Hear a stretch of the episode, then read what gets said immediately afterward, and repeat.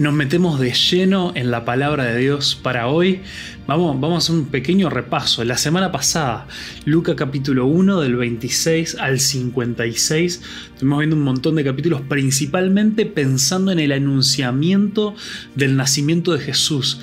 Estuvimos hablando del favor de Dios estuvimos viendo muchas características del favor de Dios, pero principalmente hablando que el favor de Dios es otra forma de decir la gracia de Dios, que es una forma de, también de recordar que las cosas que tenemos, las cosas que somos, viene solamente por la gracia de Dios. Estuvimos viendo también eh, cosas maravillosas que podemos aprender de María y de la actitud que María tuvo al recibir esta noticia. El gran contraste que hubo con Zacarías, una persona a la que le faltó fe, en la que no creyó la promesa de Dios. Sin embargo, María creyó y ella dijo que estas cosas se hagan sobre mí. Estuvimos viendo el gran costo que eso le llevó, eh, que eso le costó a ella eh, el, vivir esto, vivirlo de esta manera. Pero, pero qué bueno que ella dijo que sí, qué bueno que ella tuvo fe y qué bueno que nos deja este gran ejemplo. Así que alguna de las cosas que estuvimos viendo, a ver si te acordás, es que la gracia de Dios es perdón, eh, que el favor de Dios, justamente estamos diciendo que favor y gracia son la misma cosa, pero el favor de Dios no se negocia, no se gana, no se puede comprar. El favor de Dios no se negocia, es por gracia. También estuvimos viendo que el favor de Dios no es cómodo, sino que nos lleva a entregarlo todo. El favor de Dios no nos agranda, sino que nos mantiene humildes, como la actitud de María. Y por último, que el favor de Dios no nos permite callar, sino que produce adoración. Así que en el pasaje de hoy, que continuamos, ahora a partir del versículo 57 del capítulo 1 hasta el 80, y ahí sí terminamos un capítulo bien largo, eh, de 80 versículos, eh, vamos a estar viendo ahora el nacimiento de Juan. Acordate que primero vimos el anunciamiento de Juan, después el anunciamiento de Jesús, ahora viene el nacimiento de Juan y después, la semana que viene, el nacimiento de Jesús. Estos que, fueron primos, nos dice ahí la, palabra de Dios, ¿no? Este, bueno, primos, eh, segundo, digamos, porque María era prima de, Elizabeth. Así que vamos a estar mirando algunas cosas y seguimos en la temática de la gracia, seguimos en la temática de, eh, de lo que la gracia de Dios hace y produce en las personas. Hoy vamos a estar hablando de que la gracia de Dios transforma. Eh, y, y estas son cosas muy importantes que vamos a poder ver eh, en, en, esta historia, en las cosas que van pasando a lo largo de la vida de Elizabeth, de Zacarías y de Juan el Bautista. Entonces, el versículo 57, eh, leemos, leemos acá en la palabra, dice, cuando se cumplió el tiempo para que naciera el bebé, Elizabeth dio a luz un hijo varón.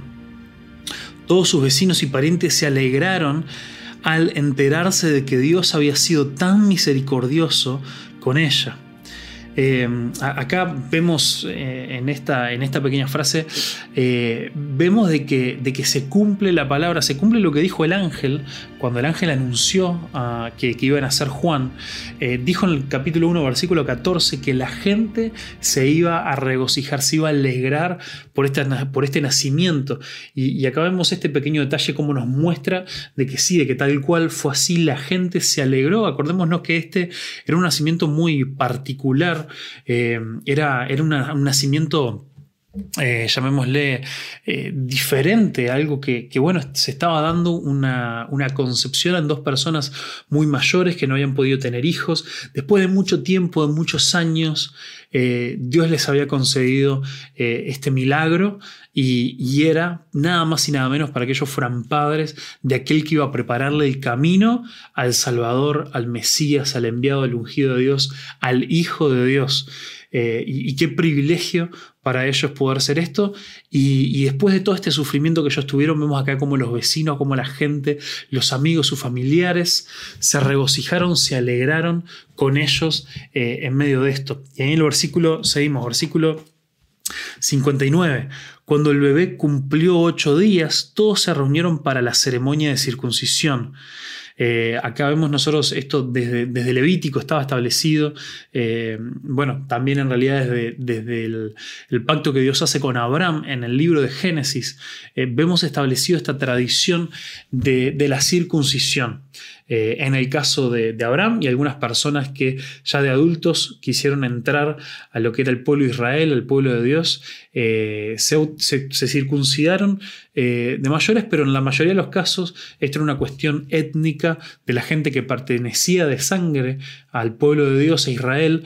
Entonces ellos al nacer estaba establecido por la ley que al octavo día eh, tenían que ir a circuncidarse, por lo general, este, bueno, era, era también una ceremonia que, se hacía, eh, y bueno, y a los bebés varones se les circuncidaba el prepucio del pene, eh, y esto era una marca que estaba establecida, que bueno, hay, hay muchas eh, muchas especulaciones de por qué podría ser, muchos dicen que bueno, que, fue algo que a lo largo de la historia, principalmente en estos tiempos, eh, tuvo una función bastante práctica en cuanto a la higiene, en cuanto a un montón de cosas, eh, pero la, cuestión, lo que nosotros sabemos seguro, es que fue una marca externa para, para, que la gente, para diferenciar a, las personas del pueblo de Dios con esta marca, con esta, esto que hacían los judíos con los varones para decir, bueno, esta persona pertenece y va a crecer dentro del pueblo de Dios.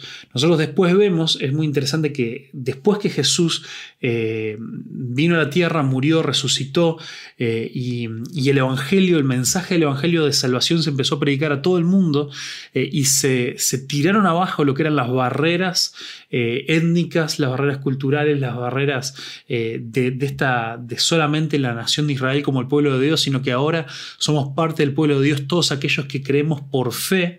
Eh, es muy interesante que usa la, la, palabra de Dios, usa esta expresión de que ahora lo que es circuncidado es nuestro corazón. Eh, o sea que la marca la llevamos en nuestro corazón, la marca de, que pertenecemos al pueblo de Dios, de que somos hijos de Dios, porque ahora lo que Dios transforma a través de su gracia, a través de, Jesucristo, de la muerte de Jesús, lo que es transformado en nuestra vida, en nuestro corazón y nuestra vida misma eh, tiene que ser eh, una muestra, una marca de, la gracia, de la misericordia, de la bondad de Dios en nuestra vida. Pero bueno, todo esto es, un tema aparte, es un gran paréntesis. Eh, ahora lo, importante es esto, ¿no? que acá todavía se practicaba la circuncisión. para aquellos que, bueno, hoy en día también, ¿no? Que se practica dentro de lo que es el pueblo judío. Entonces lo fueron a circuncidar y estaba esta costumbre de esperar hasta este momento para darle el nombre oficial al bebé. Entonces entra en esta cuestión de, preguntar, bueno, ¿cómo se va a llamar? ¿Se va a llamar Zacarías eh, como el padre? Era muy común poner el nombre del padre eh, a, los niños. Y, en este caso, eh, quizá más todavía, por el hecho de que, de que, bueno, era el único hijo, de que el padre era tan anciano al momento de que él naciera, toda esta cuestión de que Zacarías se había quedado mudo durante los nueve meses de embarazo de su esposa, era algo muy raro y la gente decía, bueno, por lo menos en honor a su padre para darle una alegría eh, en medio de todo esto que el tipo pobre se quedó mudo, eh, vamos, a, vamos a darle una alegría y, y, vamos, a ver, me imagino lo van a llamar como él. Sin embargo, Elizabeth dice, no, no, no, no, no, no se va a llamar Zacarías, se va a llamar Juan. ¿Por qué se va a llamar Juan? Porque bueno, el ángel lo había anunciado, eh, que, le tenían que poner eh, de, nombre, de nombre Juan. Y entonces acá le dice después, eh, en el versículo 61, ¿cómo exclamaron? No hay nadie en tu familia con ese nombre. Entonces le preguntaron por los gestos eh, le preguntaron por gestos al padre cómo quería que se llamara. Zacarías pidió con señas que le dieran una tablilla para escribir y para sorpresa de todos escribió su nombre es Juan.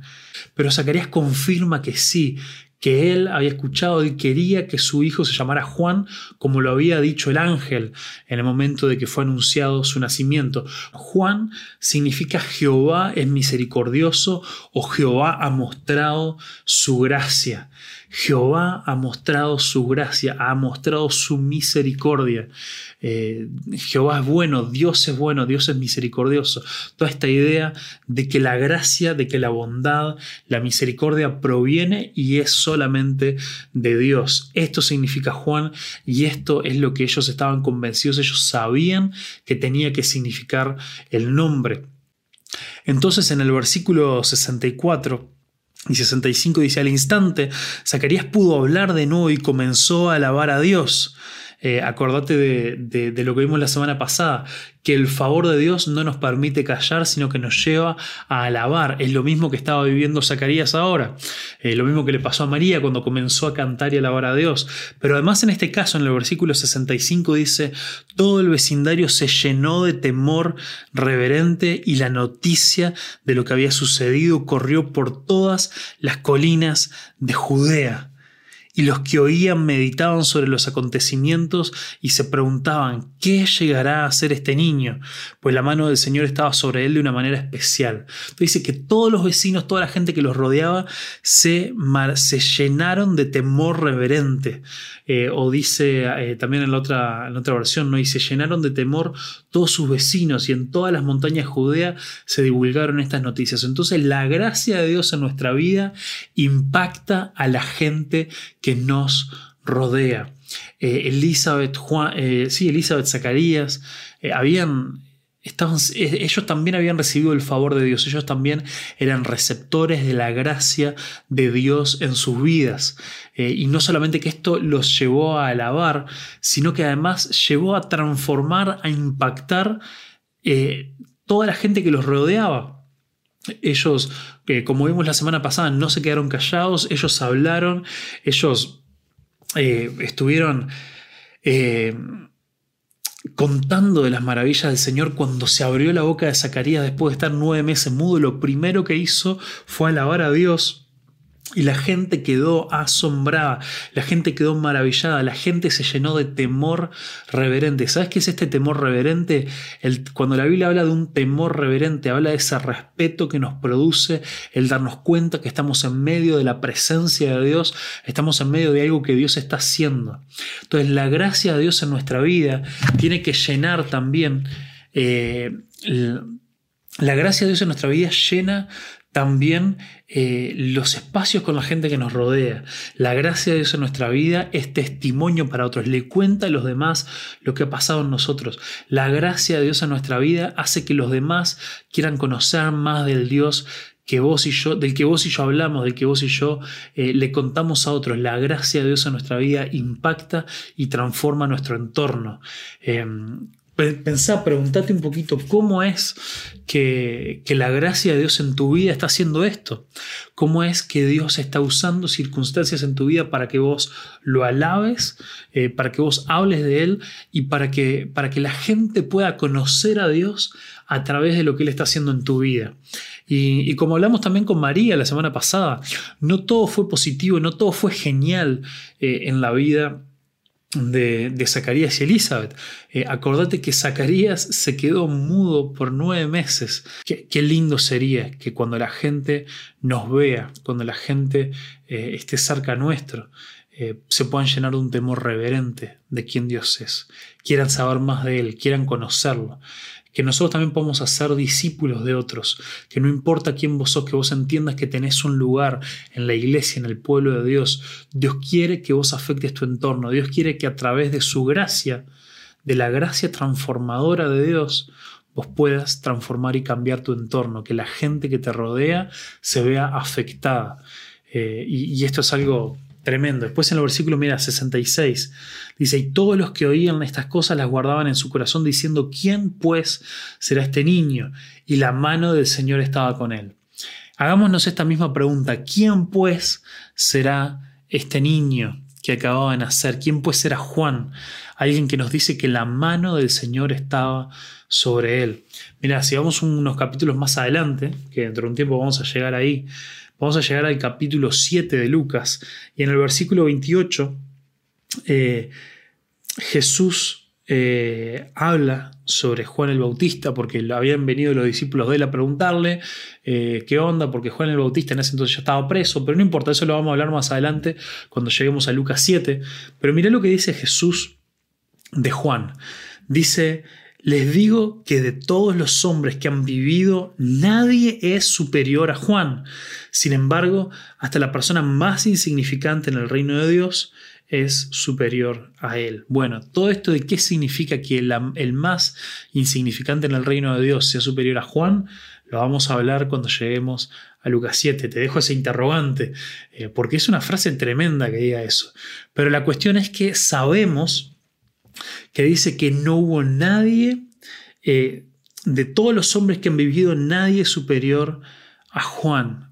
Ah, Imagínate, eh, el hombre más impresionante de toda la historia del mundo y de la humanidad fue Jesús. Pero Jesús, pero Jesús justo en esto nos juega eh, porque, porque es el Hijo de Dios. Y es Él mismo el que nos dice que del resto de todos los hombres, el superior, el más grande, el más tremendo, más impresionante de todos, fue Juan el Bautista. De este niño estamos hablando hoy justo antes de hablar de Jesús. Este fue el niño eh, que cuando creció fue el que Dios usó para preparar el camino para anunciar la venida de Jesús.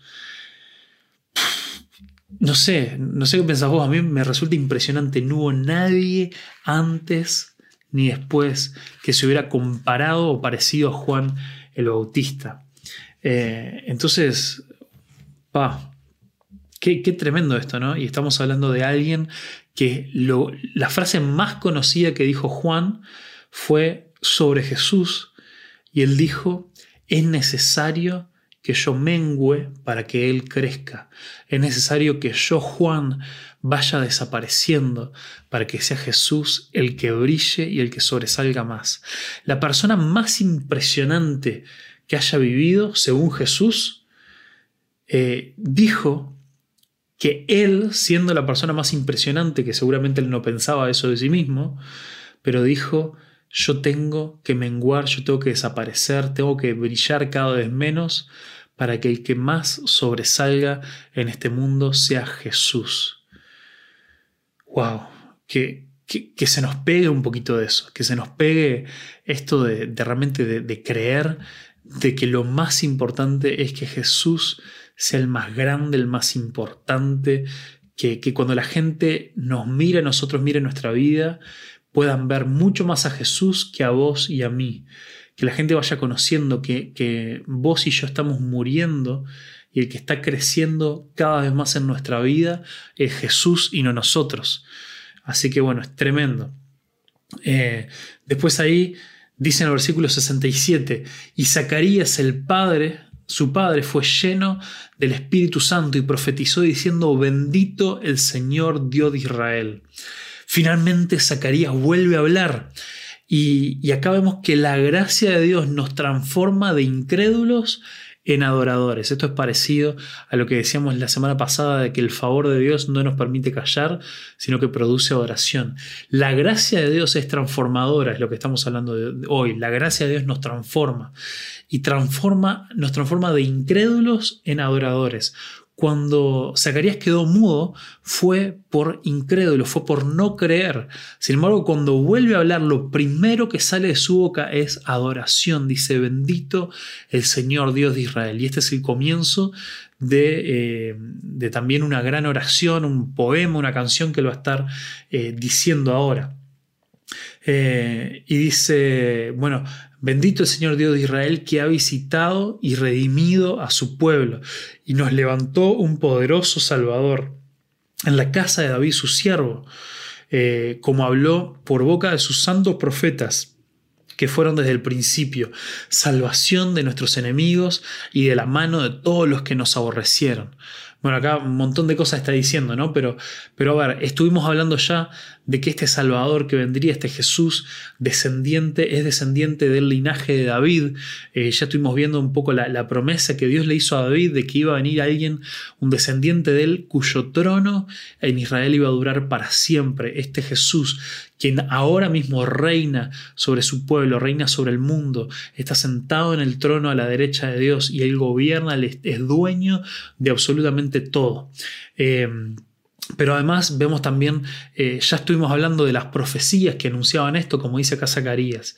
Pero, pero lo principal es, queremos ver, como dice al principio, que nos eh, dice, eh, bendito sea el Señor Dios de Israel, que ha visitado y redimido a su pueblo y nos levantó un poderoso Salvador. Dios trajo un Salvador a la tierra, ese Jesús, y fue alguien quien vino a visitarnos para traer, para redimir a su pueblo. La redención significa comprar.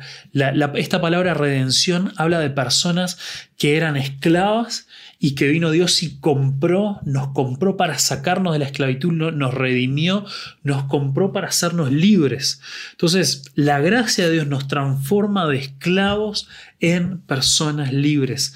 Eh, ¿Esclavos a qué? La Biblia nos enseña eh, en muchos lugares, pero también lo dice muy explícitamente en lugares como la carta de Efesios eh, o Colosenses, que nosotros antes de conocer a Dios, antes de entrar en nuestra vida, estábamos muertos, muertos en nuestros delitos y pecados, estábamos muertos, estábamos, éramos esclavos al pecado. Significaba que nosotros no teníamos otra opción que hacer lo malo, que pecar.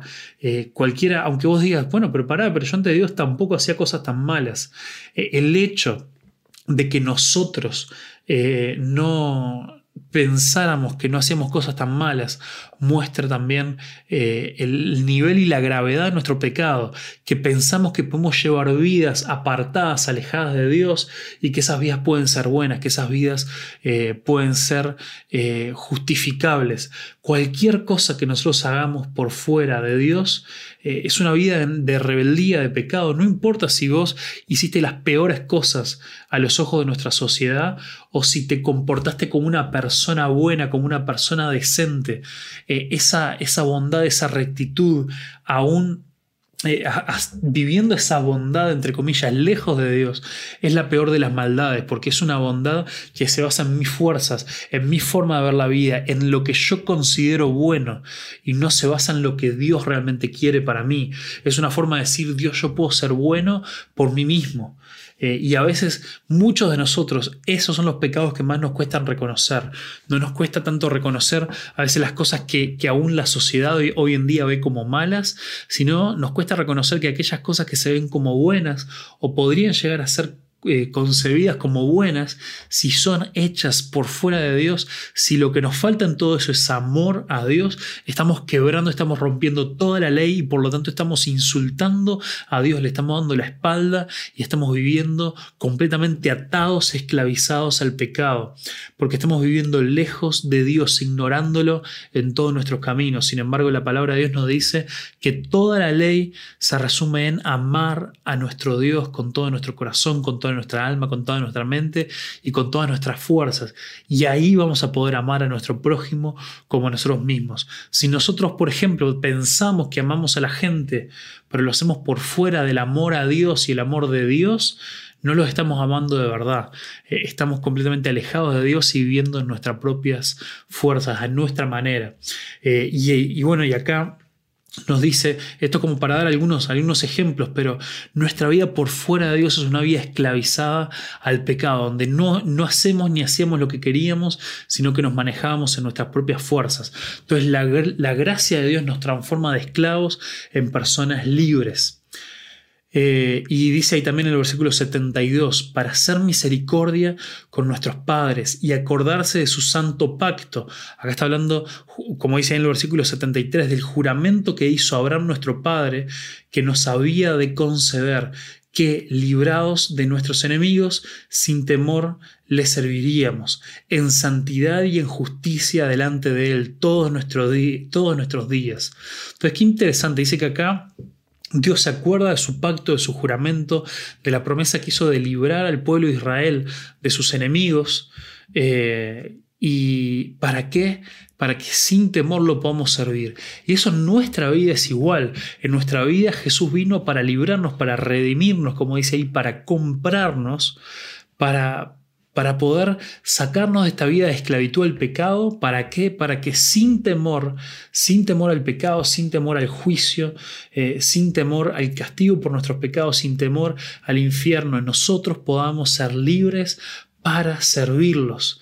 Sin temor les serviremos, dice ahí en el versículo 74. ¿Cómo le vamos a servir? En santidad y en justicia delante de Él todos nuestros días. Esto me hace acordar mucho a un versículo eh, de 2 de Corintios 5. En 2 de Corintios 5 dicen, mira, vamos a, vamos a ir ahí. Vamos a buscar 2 de Corintios capítulo 5, versículo 14. Dice, sea de una forma o de otra, el amor de Cristo nos controla. Ya que creemos que Cristo murió por todos, también creemos que todos hemos muerto nuestra vida antigua. Él murió por todos para que los que reciben la nueva vida de Cristo ya no vivan más para sí mismos, más bien vivirán para Cristo quien murió y resucitó por ellos. impresionante esto. Acá nos está diciendo de que, de que el amor de Cristo, o sea, el amor que Cristo tiene por nosotros, dice que nos controla. Eh, y vos decís, no, no es que Cristo murió para hacernos libres, ¿cómo es que en vez de libres ahora somos controlados? Pero, pero somos controlados eh, en esta nueva libertad para poder hacer, para poder cumplir con nuestro verdadero propósito, el propósito de servir a Dios. Dice que a partir de ahora, ahora que Cristo murió por todos, nosotros también morimos en Él, si tenemos fe en Él, eh, morimos juntamente con Cristo, pero morimos al pecado. Y ahora la vida que tenemos no es para, para seguir pecando, no es para malgastarla en lo que a nosotros se nos antoje, es para finalmente poder ser libres para servirlo. Antes no éramos libres para servirlo, antes no podíamos hacer lo bueno. Sin embargo, ahora con nuestra fe en Él, con una nueva vida en Cristo, vos y yo podemos ser libres para servir a a Dios, para adorarlo y para hacer su voluntad en nuestra vida. Y esto es impresionante, esto es maravilloso. Así que eh, fuimos hechos libres para vivir la vida para Jesús, para vivir para Él, para servirlo y para amarlo. Y acá finalmente eh, Zacarías termina esta, eh, esta, profecía, esto que él dijo, esta oración o canción, no sabemos, pero sí sabemos que es una profecía, lo termina hablando de Juan, de su hijo. Dice, y tú niño, profeta del Altísimo serás llamado. está hablando que, él, que Juan iba a ser un profeta de Dios, profeta eh, fueron aquellas personas en el Antiguo Testamento que hablaban de parte de Dios al pueblo. Y, acá otra una pequeña aclaración que también tiene que ver con eh, lo mal que se habla o que se utiliza eh, este término de profeta hoy en día en, nuestro tiempo. A veces tendemos a asociar el tema de los profetas, de las profecías, con aquellas personas que, que se dedican a hablar o predecir el futuro. Eh, casi que en vez de profetas pensamos que estamos hablando de adivinos. Sin embargo, este no es un concepto bíblico. Los profetas es muy clara la Biblia que lo que son eran personas enviadas por Dios para hablarle a la gente un mensaje que Dios tenía para ellos. En algunos momentos sí implicaba que Dios le contara a la gente lo que iba a venir. En algunos momentos implicaba sí que, la gente pudiera saber eh, lo que estaba por venir por delante. Pero la mayoría de las veces, prácticamente siempre, esto pasaba dentro del contexto de que Dios estaba denunciando el pecado de la gente, de que Dios le estaba diciendo al pueblo, vos te has alejado de mí, has, pecado, estás en rebeldía, eh, arrepentite porque si no, esto y esto te va a pasar. Eh, que recién ahí es donde llegaba la parte a veces de, predecir lo que, lo que, iba a venir. Eh, eran llamados de atención. Eh, muy pocas veces los profetas en la Biblia tenían buenas noticias para la gente. La gran mayoría de las veces era, están pecando, ustedes son rebeldes, Dios lo va a castigar, así que arrepiéntanse porque si no van a vivir las consecuencias. Y lamentablemente los profetas de hoy en día, la gran mayoría, eh, no traen esta verdadera palabra de Dios, no, hablan las cosas, eh, no confrontan a la gente con su pecado. Muchas veces estos profetas andan tirando, eh, tirando una fruta bárbara, diciéndole a la gente lo que ellos quieren escuchar, diciéndole a la gente lo que, lo lo que les conviene. Eh, queriendo hacerse amigos de las personas, diciéndoles a vos solo te, aguarda la prosperidad, vos te ir bien, si vos decís esto o aquello o lo otro, yo siento que viene un tiempo de prosperidad para vos, todas esas cosas, eso no es algo que forme parte en ningún sentido, en ningún momento del consejo bíblico. Por lo general, los momentos en los que el pueblo de Israel andaba bien y estaba en una buena relación con Dios, el profeta andaba medio sin mucho trabajo que hacer. Eh, ¿Por qué? Porque habían entendido eh, las cosas de parte de Dios. Cuando el pueblo de Israel andaba muy mal, ahí es donde los profetas tenían más trabajo. Eh, donde tenían que ir a confrontar a la gente. Así que atentos, eh, atentos a, los mensajes que escuchamos de esos profetas que andan por ahí eh, y escudriñemos muy bien con la palabra de Dios a ver qué es lo que están haciendo, qué es lo que nos están diciendo, porque hay mucho chanta por ahí dando la vuelta. Pero bueno, sabemos que Juan fue un gran profeta del Altísimo, según Jesús también fue el mayor de los profetas, fue comparado con el profeta Elías, un profeta impresionante también del Antiguo Testamento. Y, nosotros sabemos después que Juan el Bautista lo que hizo fue justamente confrontar el pecado de Israel y llamarlos al arrepentimiento, llamarlos a que ellos se bauticen como un símbolo también de reconocer su pecado, reconocer que estaban equivocados y que tenían que cambiar sus caminos. Entonces, bueno, tú niño, profeta del Altísimo serás llamado, porque irás delante de la presencia del Señor para preparar sus caminos. Eh, también esto en la profecía de Isaías eh, y, de Malaquías, como habíamos, visto la otra vez, la vida de Juan el Bautista iba a ser alguien que iba a preparar el camino la llegada de Jesús, como ese heraldo que viene delante del rey y anuncia, el rey está llegando. Y, y Juan iba a hacer esto, iba a decirle, arrepiéntanse porque está por venir el Mesías y que los encuentre arrepentidos de sus pecados. Y, eso también tiene que, tiene que, ser también un aliento para nosotros, que vos y yo podamos ser eh, cumplir también este rol como alguien que prepara el camino de Jesús. Jesús ya vino, ya vivió en esta tierra, ya murió, ya resucitó, pero también tenemos que anunciar su llegada, este reino de Dios que está cerca, que está al alcance de la gente, como Jesús predicó, está al alcance de aquel que se arrepiente. Vos y yo también podemos ir a las personas y decirle la gracia de Dios te quiere transformar, arrepentite, vení a Dios, seguilo, que Él quiere llegar a tu vida. Vos y yo podemos ser instrumentos en la mano de Dios para preparar el camino de la llegada de Jesús a la vida de la gente. Que Dios nos use como Juan el Bautista preparando el camino de Jesús. Eh, hablarle a la gente, llamar a la gente al arrepentimiento, decirle que Dios quiere una mejor vida para ellos, que es una mejor vida que solamente se puede vivir y experimentar cuando dejamos que Jesús sea el rey de nuestra vida. Eh, que Dios use nuestra vida para preparar el camino de la llegada de Jesús a la vida de la gente que nos rodea. Por la entrañable misericordia de nuestro Dios con que nos visitó desde lo alto la aurora. Eh, está hablando de la venida de Jesús como, como un amanecer, que el pueblo de Israel estaba viviendo la noche, Vieron como decimos nosotros, se nos vino la noche, este, cuando todo se complicó, cuando todo venía mal. Eh, pero, pero, nos habla de que, de que, bueno, después de la noche llega la mañana, por fin llega la mañana. Y, la vida de Juan era como, como esa luz eh, que se ve antes de que salga el sol. Antes de que aparezca el sol por el horizonte en el amanecer, ya empieza la claridad, ya se empieza a sentir esa esperanza de nuevo día. Y lo mismo pasaba con la vida de Juan el Bautista, él anunciaba que el sol estaba por llegar, que Jesús, la verdadera luz del mundo, estaba por comenzar a brillar para iluminar a todos. Como yo les contaba otras veces, soy fotógrafo y muchas veces me encanta a mí hacer sesiones de parejas en el amanecer. Me encanta el amanecer porque la luz es diferente, porque cualquier lugar al que uno vaya está vacío, no hay gente, no es como en el atardecer, en el verano, donde está todos los lugares están todos llenos, sino que uno puede ir en el amanecer y disfrutar de los lugares. Y yo siempre me fijo ahí en internet, bueno, tal día, tal fecha, a qué hora sale el sol para saber, y yo no, no, le digo a la gente ni llego yo a esa hora en la que va a salir el sol. Eh, yo siempre tengo que llegar como media hora antes, porque media hora antes ya es de día, aunque no salió el sol, ya se ve la luz.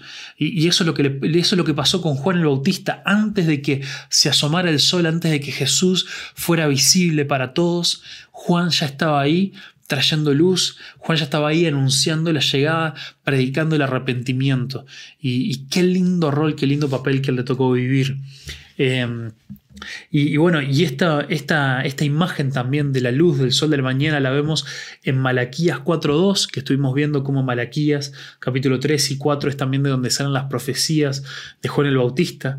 Eh, y también en 2 de Pedro 1.19 y Apocalipsis 22.16 se habla de Jesús como el lucero de la mañana, como, eh, como la luz que, nos ilumina. Y, de la forma más explícita, en Juan 8:12, se nos dice que Jesús es la luz del mundo. Sin Jesús no hay luz, sin Jesús vivimos en oscuridad, sin Jesús no hay respuesta para nuestra vida, sin Jesús no sabemos para dónde caminar, no sabemos para dónde ir.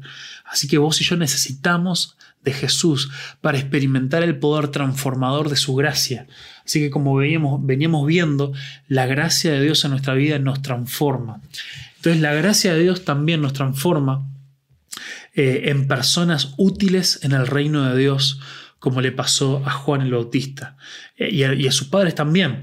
Ahí en el versículo 79 dice, para dar luz a los que habitan en, en tinieblas y en sombra de muerte, para encaminar nuestros pies por camino de paz. Entonces la gracia de Dios nos transforma en personas útiles en el reino de Dios.